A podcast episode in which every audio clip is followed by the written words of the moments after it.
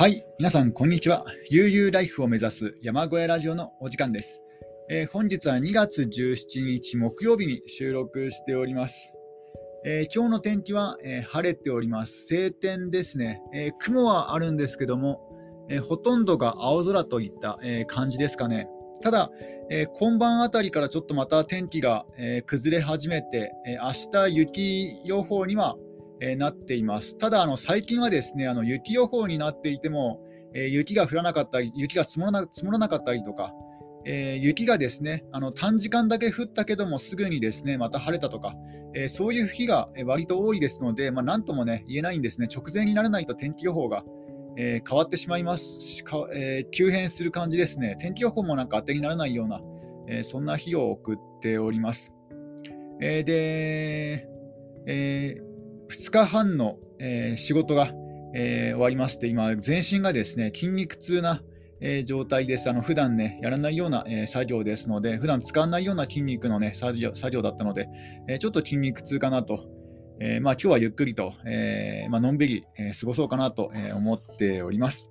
えではですね、えー八甲田山から帰ってきた男の、えー本の要約を、えーしていきたいなと、え思います。え前回は、え山口隊の、え遭難の原因について、え語ってきました。今回はその続きですね。えまずですね、え猛吹雪の中で、え山口隊、え夜食、夜食というか夕食を作るんですが、まあ、慣れていないこともあって、えー雪中露営地での、えー食事ができたのは、えー夜中の1時 ,1 時を過ぎてからであったと。ようやく、各自1食分の、半熟の飯を、分配できました。その夜はですね、猛吹雪、気温は零下20度を超えて、凍傷患者は続出したそうです。午前2時にですね、山口大隊長は、各中隊長、軍医などの、意見をですね、聞いて、予定を変更、帰還期待命令を、下しました、帰ることに決めたようですね。で、えー雷大尉、まあ、映画とかね、小説で、えー有名な方なんですが、えー雷大尉はこれを受けて出発準備を命じ、午前2時半、え出発しました。えこれまでの奮闘で最も疲労の甚だしい、え氷輸送隊、え炊事係の人たちがですね、一息入れる間もなく、え次のような命令を受けたと。え各中隊、各中隊特務総長は、その水、その対水事当番及び氷運搬士を取り締まり、水水具の因数を調査し、進行中はこれを監視すべしと。えーまあですね、あの今までで一番大変な思いをしたその荷物を運ぶ係のもの、輸送隊のもの、えこれがですね、まあ、炊事係もあの牽引していたんですね。まあ、つまり、えーラッセルもしなくちゃいけない、えー雪をですね、あのーまあ、雪かきもしなくちゃいけない、なおかつ重い荷物も運ばなくちゃいけない、でね、炊事当番、まあ、料理も作らなくちゃいけない、でそれだけではないんですね。えーなんとですね、あの重い荷物の運搬で、えくたくたに疲れていた、えー兵士たちの肩にですね、えー再び、え荷物を持って帰れと、えそれを監視し、ね、それをですね他のものは監視しろと、えー使ったものを持ち帰れとね命令しているんですね。重い鍋を再びですね持って帰る帰れとえいうことなんですね。え再び、え荷物を背負わされることになったと。だから今までで一番大変な思いをした係が、またですね、もう3度も苦労するわけなんですよ。だからもう負担がですね、こうバランスよく取れてなかったなと。えー大変な人は本当にね、とことん大変な思いをされたんだなと、えー思います。えーまあ、一応、軍紀とはいえね、あの指揮者の命令を守ることが軍紀とはいえ、この雷大尉の命令にあの将校の一人として、別な提言をしたものはなかったと。だから雷大尉に、ちょっとそれは酷なんじゃないかと。今まで大変な思いをしてきたものは、ちょっとね、別のものに持たせるか、あるいは一旦ね、荷物を置いて、重い荷物を置いて、でまた再びね、あの天気のいい時に取りに来ればいいじゃないかとか、そういうことを言う者は誰もいなかったと。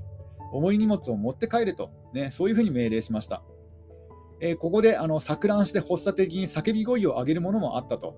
だからそれだけなんかもう、ね、あのしごきというかね、それだけなんか厳しいような、えー、ことを、えー、命令したわけです。で鎌を背負った兵士も、えー、それを助けようとした兵士も、えー、雪中に崩れ落ちたと。方向を知ると称して進んで共同となった、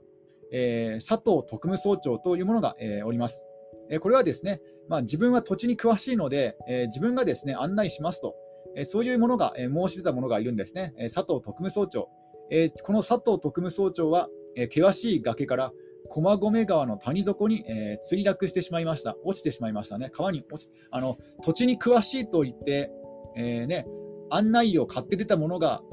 えー、いきなりですね谷底に落ちてしまったと。え、さらにですね長い軍医、まあ、数少ない、210名中3名しかいない、まあ、医療の、ね、処置を施せるものがですね、え、長い軍医、えー、周知、救護に腎水シアリー氏が手指凍傷に侵され、ついに縮小すること、たがわざるに至り、死は一体のため、実に不幸の極め極みという歌詞と記録されているんですね。まあ、つまりあの、3名しかいない医療を施せる中で、最も、ね、あの経験豊富な長い軍医がですね指先が凍傷になってしまって、自分の仕事をね、こなすことができなくなってしまったと、記録しているんですね。だから、頼みの綱の医者がですね、医者も失ってしまったということなんですね。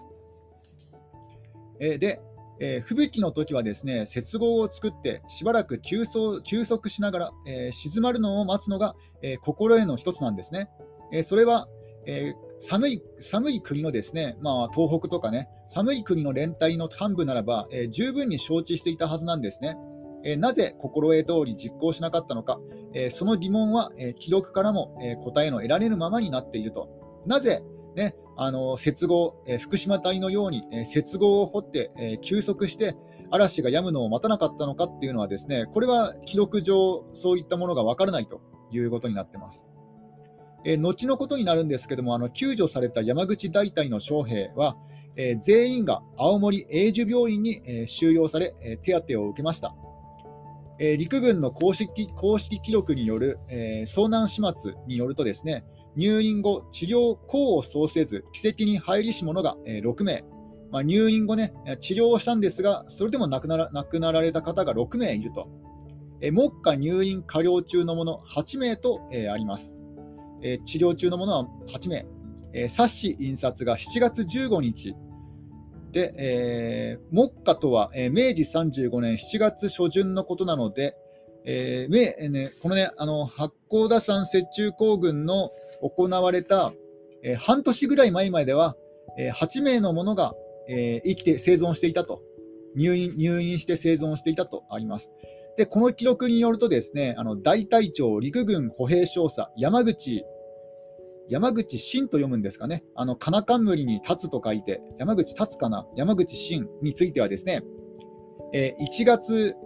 31日午後3時、滝あ大滝下流谷底にて発見、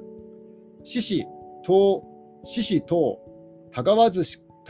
田川塚に人事を弁ず、2月1日の夜入院治療、2月2日午後9時死亡と、えー、記載されています。えー、まあ、大隊長の山口少佐はですね、1月31日の午後3時に、えー、大滝の滝の下流の谷底で、えー、発見されて、えー、獅子が、えー、あの、あれですね、あの、あれです。なんで、なんでしたっけ、あの、指先が凍傷ですね、獅子が凍傷して、え2月1日の夜にえ入院して治療、でその翌日の2月2日の午後9時にえ死亡とえ記載されてるんですね。えちなみに明治36年、まあ、翌年の翌年発行の軍医学会雑誌には山口少佐心臓麻痺と記載されていると。えこれは昭和52年11月11日の東奥日報はそういうふうにえ報じております。え、ただですね、あの噂によると、山口少佐はピストル自殺を、ね、したんではないかと、そういうふうに唱えるものも、え、あります。え、武人としての責任を取って、え自殺したのであり、えこれを病死に繕ったのは、えー、他の,、ね、あの軍軍人への影響を、え、考慮したためというのも考えられるということなんですね。えー、入院者17名の治療記録を照合したところ、えー、精神異常なし、精神興奮あり、精神異常なく歩行することを得たり、わずかに人事を弁ず、ほとんど人事を弁ぜずなどの,、ね、あの記述が並んでいるということです。まあ、要は、えー、精神異常を起こしているとものとか、えーね、あの興奮しているものが多いということなんですね。えー、経過不良2月1日午後9時40分、心臓麻痺にて死亡。あこれはあれかな、あのー、山口少佐の治療の記録なのかもしれないですね。あの入院者17名、あでも入院者17名ですね。うん、で、え、山口少佐は、あこれは違いますかね、これな17名全員の、まあ、それぞれの、ね、記録なのかもしれません。ちょっとですね。えー経過不良2月1日午後9時40分心臓麻痺に麻痺にて死亡2月5日精神性格を書き、えー、総教状となり7日午後9時40分死亡などと、えー、悲惨の悲惨な最後を物語るものが、えー、いたと。えー、収容者のこのような状況から察すると、ですね山口少佐、まあ、大隊長山口少佐もですね、えー、冷静に自分にですねピストルをピストルを向けるだけの体力、気力はなかったんじゃないかと、えー、そういうふうに、え見られております。なので、えーね、自殺と噂されているけども、やっぱりあの、ね、あのちゃんとこう報告通り、え心臓麻痺だったのではないだろうかと、え見るのが、え妥当ではないかと。えー遭難者にはですね、えー、公務に準じた義士として、まあ、あの義勇兵の義に死亡の死ですね、まあ、仕事に準じて準じて亡くなったということで、えー、戦時死亡の待遇が与えられることになったんですね。まあ、戦時中に亡くなったのと同じような扱いを受けると。えー、しかし、えー、引率指揮官、えー、小中隊長の責任を追及する遺族からの声は収まらな収まらなかったようです。えー、5連隊幹部への非難の声は地元民からも、えー、上がっていたようです。ちょっとこれ、ドリンクを飲みますね。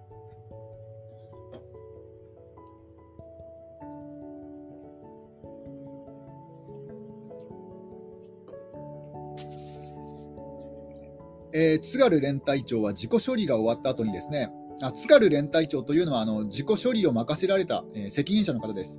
えー、津軽連隊長は、えー、自己処理後に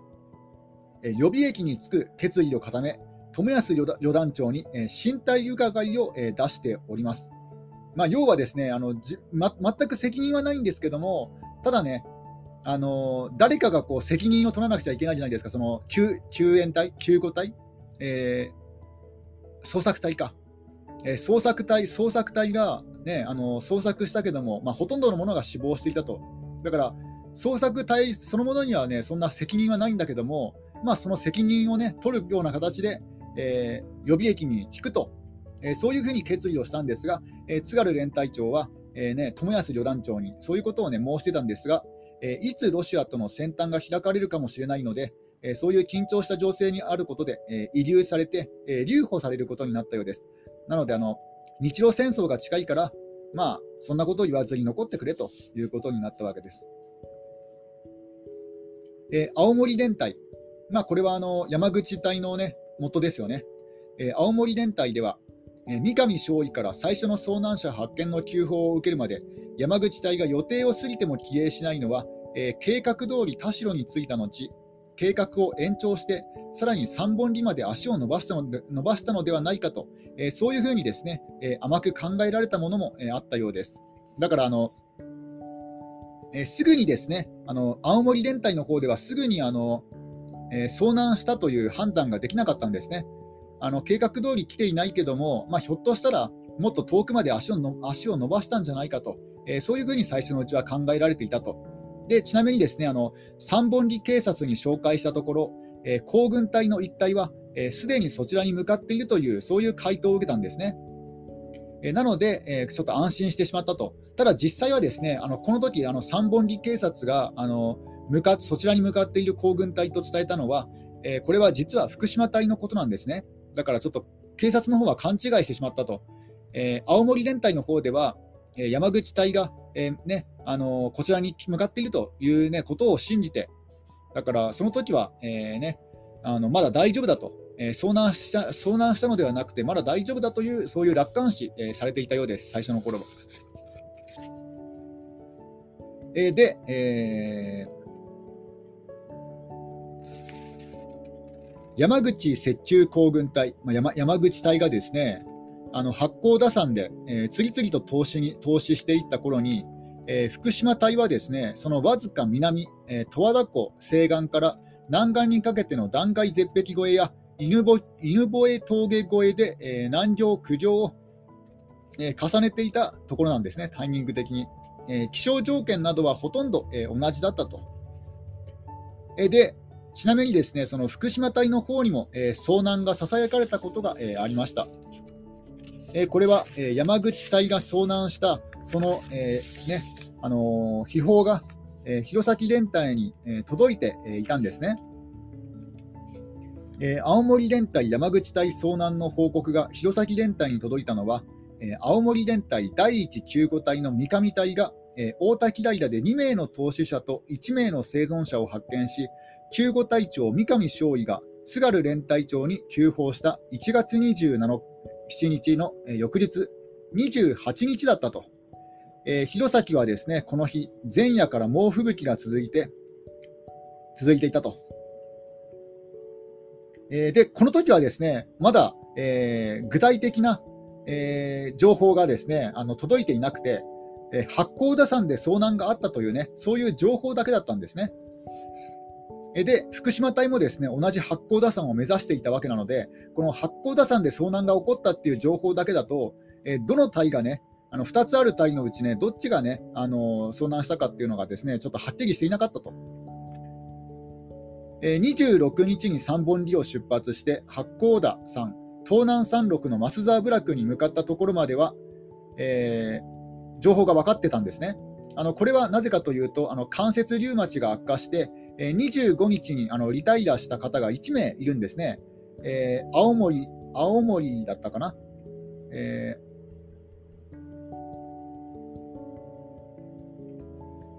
ー、ね、あの25日に福島隊からリタイアして記者で帰営した隊員の5丁の報告から、えー、福島隊は増沢部落に向かったと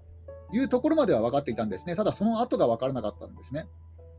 で、えー、弘前連隊が青森連隊、山口隊の遭難を知った28日は、えー、福島隊の方では、えー、田代での雪中露営の後、まあ、雪の中のビバークですね、えー、その雪中露営の後、えー、頂が県氷で覆われていた八甲田山を越えてタモリ野を目指していた、えー、そういうね、あの過酷な時だったんですね。えー、福島泰造さんの統率する第二中隊の中隊事務室。まあ、これはあの、なんだろう、えっ、ー、と、福島さんが本来所属している、えー、事務室のころです。あの今は、えー、行軍演習に出かけているんですけども、そうではなくて、あの今、なんだろう、本来本来の、え、職務で、えいるところが、えまあ、留守にしているわけなんですね。今、今留守にしていて、えるんですけども、えその留守を預かっているのが、え高山中尉だと。でこの高山注意のところにですねあの安否を気遣う電話が、えー、相次いだようです。だからあのまだ情報がねはっきりしていなくて錯綜していたので、あの八甲田山で遭難が起こったっていう情報があるけども、これであの福島隊大丈夫かっていうね、そういう連絡が、えー、相次いだようです。で、えー、翌29日、えー、早朝にですねこの留守を預かっているあの福島さんの代わりのですねえ高山中尉のもとに児玉連隊長からの、え支給便が、え届いたようですね。これはあの連隊長の重卒によって、え届け届けられたようです。えこれによるとですねあの福島隊は計画では28日の夜、青森に着くことになっていたと。えー、ところがですね、あの文字少佐という方が確かめたところ、あの文字少佐というのは、え山口隊の遭難にえー、関連して青森連隊に見舞いのために出張していた方なんですが、この文字少佐が確かめたところ、青森の宿にはまだついていなかったんですね。えー、そこで文字少佐はその旨を、えー、電報で、えー、小玉連隊長に、えー、知らせたと。まあ、要はですね、あの予定通り、えー、青森に予定予定の時間になっても青森に到着していないぞっていうね、そのあの福島泰造さんのあの上司から連絡があったんですね。だから遭難したんじゃないかっていうね、そういうふうにあのそういう質問が来たと。で、え、それを確かめるためにですね、あの文字少佐が、えー、言ったと。で、文字少佐は、えー、まだついていない、あ、じゃあ逆逆だ、逆だ。文字少佐から聞いてるんですね。あのも文字少佐からあの福島泰造さんがまだ予定時間になってもついていないっていうことを、えー、直属の上司である小玉連隊長に知らせて、その小玉連隊長が、えー、福島泰造さんの留守を預かっている、えー、高山中尉のところに連絡を,、ね、連絡をしたと、電話をしたというとこいうことなんですね。えー、で、えーね、あの到着しないので、山口隊と同様にあの福島隊も遭難したのではないかと、そういうふうに心配されたんですね。で、あの捜索隊を派遣するかどうかっていう、その準備をしておくようにとね、そういう連絡が、えー、あったんですね。えー、であ、ちょっとここでドリンクを飲みます。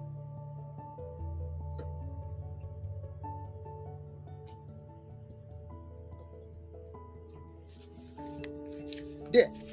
ただですね、あのちょうどちょうど同じような頃にですね、あの福島隊は、えー、青森に到着しました。えー、間もなく弘前連隊、まああの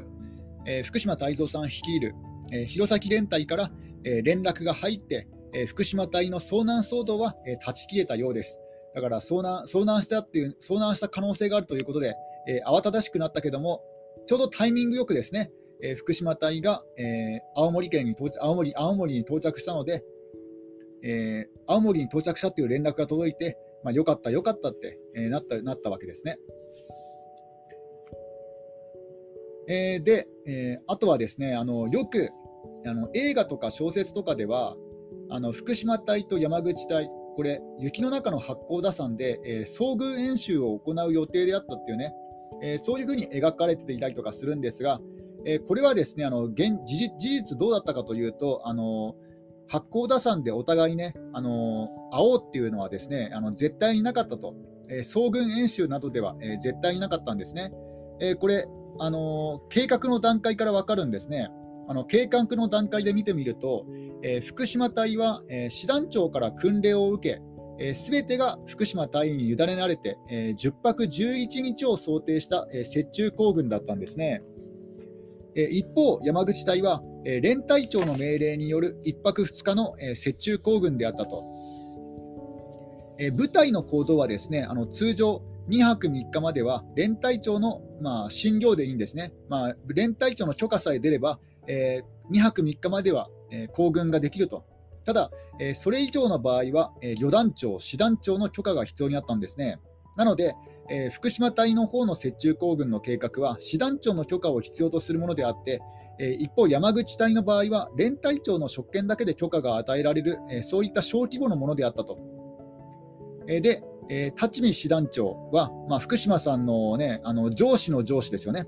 え立見師団長は福島隊のことは、ね、あのよく知っていたんですが、え山口隊のことは全く知らなかったとしても、え不思議ではないんですね。あの連隊長の許可さえできればいいもいいような、えまあ、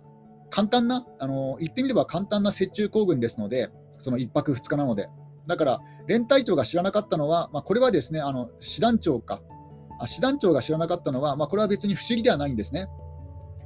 えー、ちなみに青森連隊と弘前連隊は兄弟連隊であったんですね。えー、青森連隊、まあ、これは別名、あの歩兵第5連隊なんですが、これは陸軍日本陸軍が創設された時からの、えー、伝統に輝く歩兵連隊であると。えー、一方、弘前連隊、えー、歩兵第31連隊は、えー、新設新設されて間もない歴史の浅い歩兵連隊であったと。つまりあの、えー、兄弟隊とはいえ、まあ、歴史のある部隊と連隊と、えー、まあ、新興の、ね、新しい連隊だったんですね。えー、で、え、明治政府は明治4年、1871年、皇居を守る御神兵、まあ、これ、後にね、この近衛兵と呼ばれている制度なんですが、この御神兵制度を発足させるとともに、えー、国の守りとして、えー、東山道、えー、西街道、東山道、西街道の2つの寝台を、えー、置いたんですね。ちょっとこの賃代っていうのをですね、え調べてみましょうか。おそらく警察みたいな意味だと思うんですけども、賃代とは、えー、賃代とはですね、えーと、日本陸軍の編成単位、えー、常設されるものでは最大の、えー、部隊単位であったと。平成としてはご新兵の後を継ぐもので、えー、賃代のせうーん、まあ、後に師団と言われているような、ね、ものですね、えー、賃代。寝台中央から離れた土地に置かれてその地方の政務軍事などを司った機関。を、えー、寝台と言います。で、えー、最初はですね、えー、2つの寝台を置いたと、えー、これが日本陸軍の初めであったと、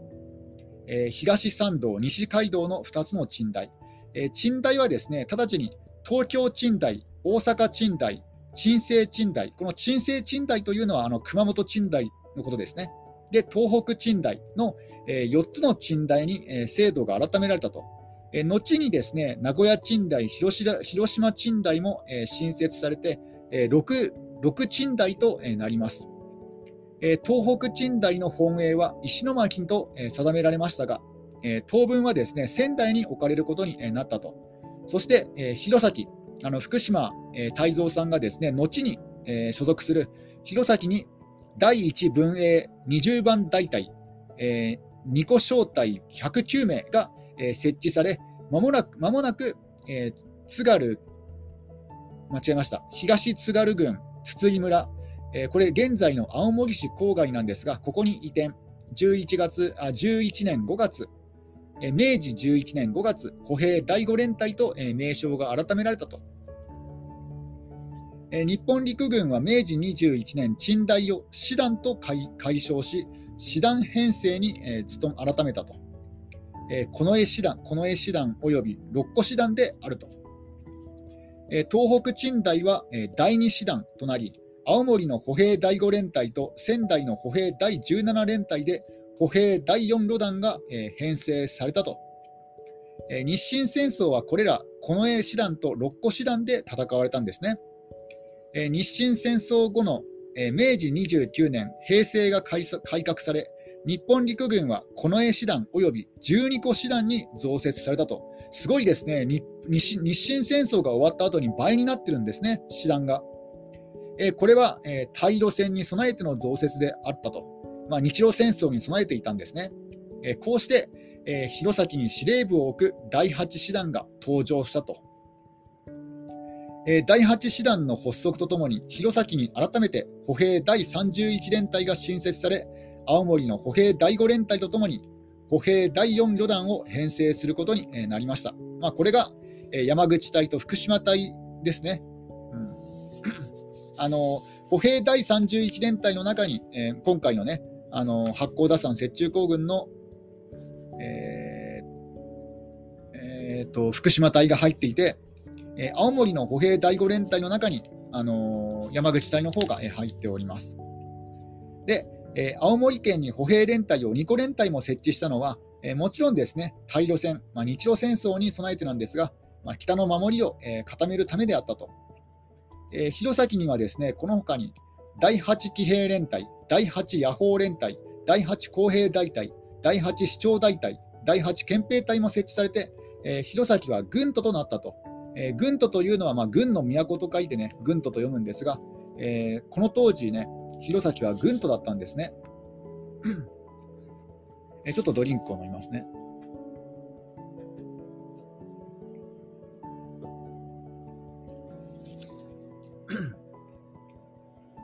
えー、歩兵第31番あ歩兵第31連隊あの福島さん福島さんが所属する部隊ですは、明治29年5月、連隊新設に着手し、同年12月、青森の歩兵第5連隊兵営内に連隊本部を設け、まず第1大隊の編成編成を行い、続いて第2大隊の編成に着手したと。第2大隊の編成を終了したのは翌明治30年11月であったと。そして弘前に移り、明治31年3月24日、軍旗が授与され、同年11月第3団体の編成が終了し、連帯設立を完了したと、えー、福島泰造さんはその直前に転任命令を受け、東京の陸地測量部から同連帯に、え赴任しております。えこうしたことからですね、あちょっと今日はですねこの辺で、え終わりにしたいと思います。